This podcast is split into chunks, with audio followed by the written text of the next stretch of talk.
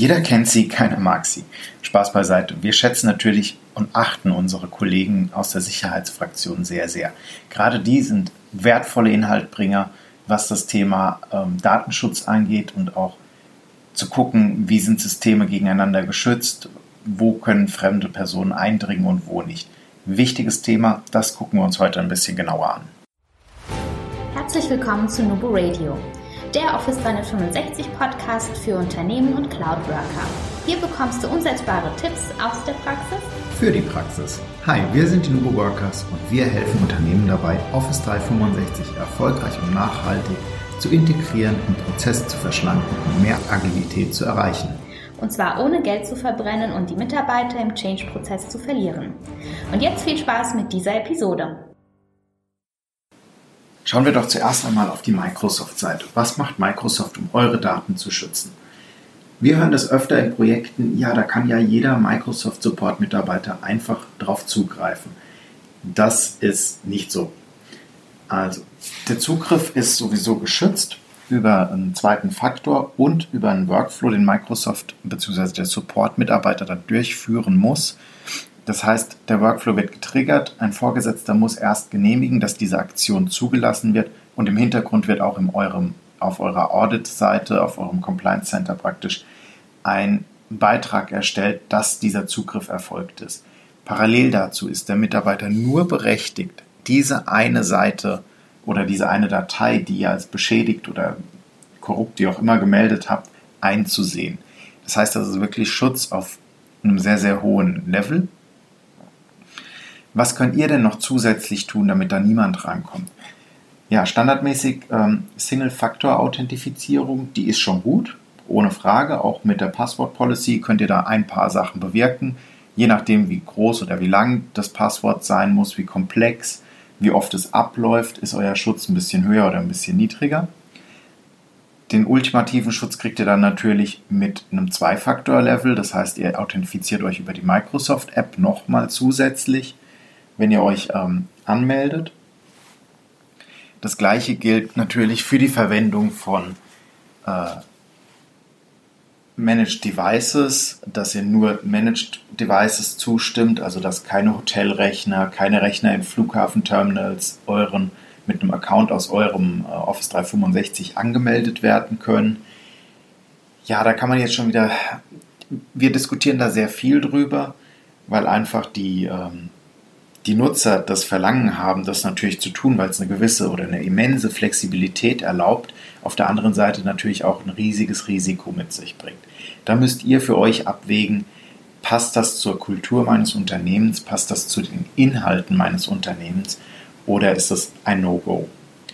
Wir haben es nicht eingeschränkt, bei uns ist äh, jedes Gerät erlaubt, allerdings Mobilgeräte, die sich legitimieren wollen, müssen ähm, zu einem Managed Device gewandelt werden. Natürlich könnt ihr auch den Zugriff an IP-Adressen an IP-Adressen binden. Wir gucken uns auch die Themen gleich nochmal ein bisschen detaillierter an. Äh, Mitarbeiter sollten nur erlaubt bekommen zu teilen, wenn sich der Account auch anmelden kann.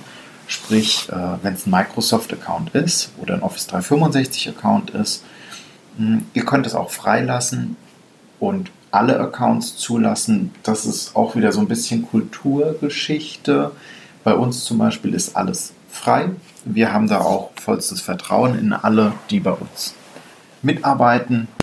Und zu guter Letzt natürlich erstellt DLP-Richtlinien, um Dokumente mit sensiblen Daten zu schützen, dass die auf keinen Fall aus Versehen freigegeben werden. Microsoft schützt eure Daten nicht nur im Ruhezustand, sondern auch bei der Übertragung. Die Übertragung ist immer verschlüsselt, die Übertragung ist nicht unverschlüsselt erlaubt und über den unsicheren Zugang ist es immer auf HTTPS umgeleitet alles. Das ist schon mal sehr, sehr wichtig und sehr, sehr gut. Im Ruhezustand der Daten, also sprich, wenn die liegen und einfach keiner damit arbeitet, die Rechenzentren sind sehr stark geschützt. Es gibt nur einen sehr kleinen Benutzerkreis oder einen sehr kleinen Mitarbeiterkreis, die überhaupt in die Rechenzentren rein dürfen. Und auch das ist mit Smartcards und biometrischen Daten ähm, geschützt. Es gibt natürlich Alarmsicherungen, Sicherheitsdienste etc. pp. Ähm, was ihr euch da so vorstellen könnt. Wird getan, um wirklich den Schutz zu gewährleisten. Die Netzwerke von Microsoft sind natürlich auch unternehmensintern äh, isoliert. Produktion und Testsysteme sind voneinander getrennt und auch nochmal geschützt. Und die Produktionsdomäne ist aus Gründen der Zuverlässigkeit und Sicherheit in mehreren isolierten Domains unterteilt. Dann haben wir das Thema Anwendungssicherheit.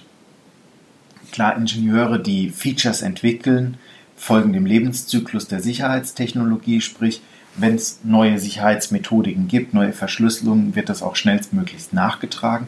Da seid ihr auf der sicheren Seite, wortwörtlich, ähm, was bei Applikationen, die ihr selbst entwickelt, natürlich immer einen immensen Aufwand darstellt, wenn sich da etwas tut, äh, da immer ähm, State of the Art zu sein und hinterher zu sein, dass ihr das aktualisiert, dass ihr da hinten dran seid und auch gegebenenfalls Bugs mitbekommt und wieder reportet. Nicht, dass Microsoft da fehlerfrei ist, die Wahrscheinlichkeit ist aber deutlich geringer, als wenn ihr das bei euch mit einem ein- oder zwei Mann-Unternehmen ähm, gleich tut in der Richtung. Also da sind die schon richtig gut mit dabei und richtig gut abgesichert. Äh, auch gibt es ein ähm, Cloud Bug Bounty, das heißt, wenn ihr einen Fehler findet, um etwas, äh, äh, um ein, eine mögliche Sicherheitslücke aufzudecken, dann gibt es dafür eine monetäre Vergütung. Ja, der Schutz der Inhalte steht natürlich auch ganz weit oben, weil was bringt der physische Schutz und der Netzwerkschutz, wenn die Inhalte dann nicht geschützt sind? Klar, die Festplatten sind nochmal verschlüsselt mit BitLocker und die Inhalte sind dann nochmal verschlüsselt. Äh, auch der ähm, Antiviren-Scanner, ähm, die Anti-Malware-Engine von Microsoft prüft alles, was hochgeladen wird nach Office 365. Da seid ihr auch relativ sicher, dass nichts, ähm, nichts unerlaubten Zugang findet, was da nicht reingehört. Was könnt ihr denn noch tun, damit Inhalte von nicht vertrauenswürdigen Geräten nicht hochgeladen werden können? Klar, ihr könnt die Synchronisierung auf Geräte ähm, beschränken, die in eurer Domain sind. Das ist das eine. Und ihr könnt Intune verwenden, um den Zugriff auf OneDrive und SharePoint-Inhalte über die Mobile Apps einzuschränken. Solltet ihr auch tun. Das war das Thema mit den Managed Device, was ich vorhin auch schon mal angesprochen hatte. Da kommt noch dazu, wir haben eine sehr, sehr hohe Verfügbarkeit und jederzeit eine Wiederherstellungsmöglichkeit. Heißt, Backups werden 14 Tage lang aufbewahrt.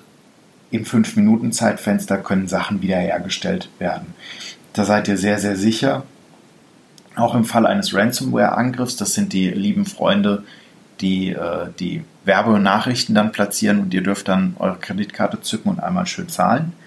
Ähm, seid ihr sicher, denn die Dokumente können aus dem Papierkorb und überall her wiederhergestellt werden bis zu 14 Tage. Also da seid ihr auch sehr, sehr gut abgesichert. Kontinuierlich wird natürlich weiter geprüft, überwacht, aktualisiert, alles was geht, um einen Regelbetrieb am Laufen zu erhalten im Rechenzentrum. Und ähm, es gibt auch einen automatischen Workflow, wenn eine Maschine nicht mehr den Richtlinien entspricht, dass praktisch diese sofort oder dann aus dem Netz genommen wird und dann auch dem Lebensende praktisch zugeführt bzw. aktualisiert wird. Es gibt ein, äh, es gibt zwei Teams bei Microsoft. Das ist sehr, sehr witzig. Der von denen hatte ich vorher noch nicht gelesen gehabt. Das eine ist das Red, das andere ist das Blue Team.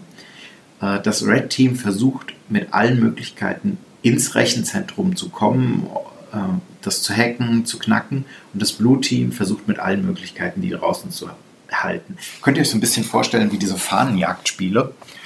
Äh, klingt amüsant, ist, ist es vermutlich auch.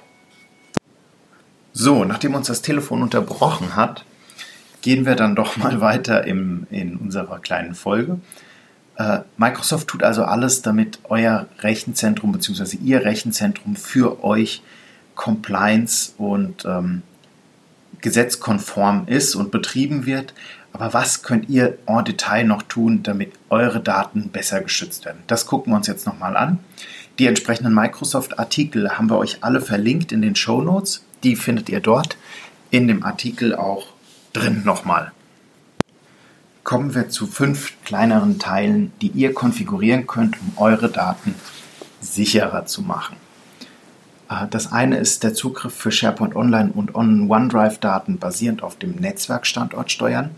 Das heißt, ihr könnt konfigurieren. Ähm, die Anleitung findet ihr in den Microsoft-Artikeln übrigens nochmal detailliert oder auf unserer Webseite, von wo auf euer äh, Office 365 zugegriffen werden darf mit festen IP-Bereichen. Seid da bei der Konfiguration bitte ein bisschen vorsichtig, nicht, dass ihr euch selbst aussperrt aus dem Client, da müsst ihr nämlich ein Ticket aufmachen, weil da kommt ihr wirklich nicht mehr ran. Ja, das ist schon eine gute Möglichkeit. Ich glaube, für, oder für mein Gefühl ist es ähm, bei kleineren Unternehmungen eher selten, dass das genutzt wird und ziemlich häufig bei Konzernen auf Konzernlevel äh, wurde, wo diese Richtlinie praktisch Einzug halten könnte. Solltet ihr das konfigurieren wollen, bedenkt bitte folgende Punkte. Wir haben das Thema externe Freigabe, die gegebenenfalls nicht in eurem IP-Kreis sind.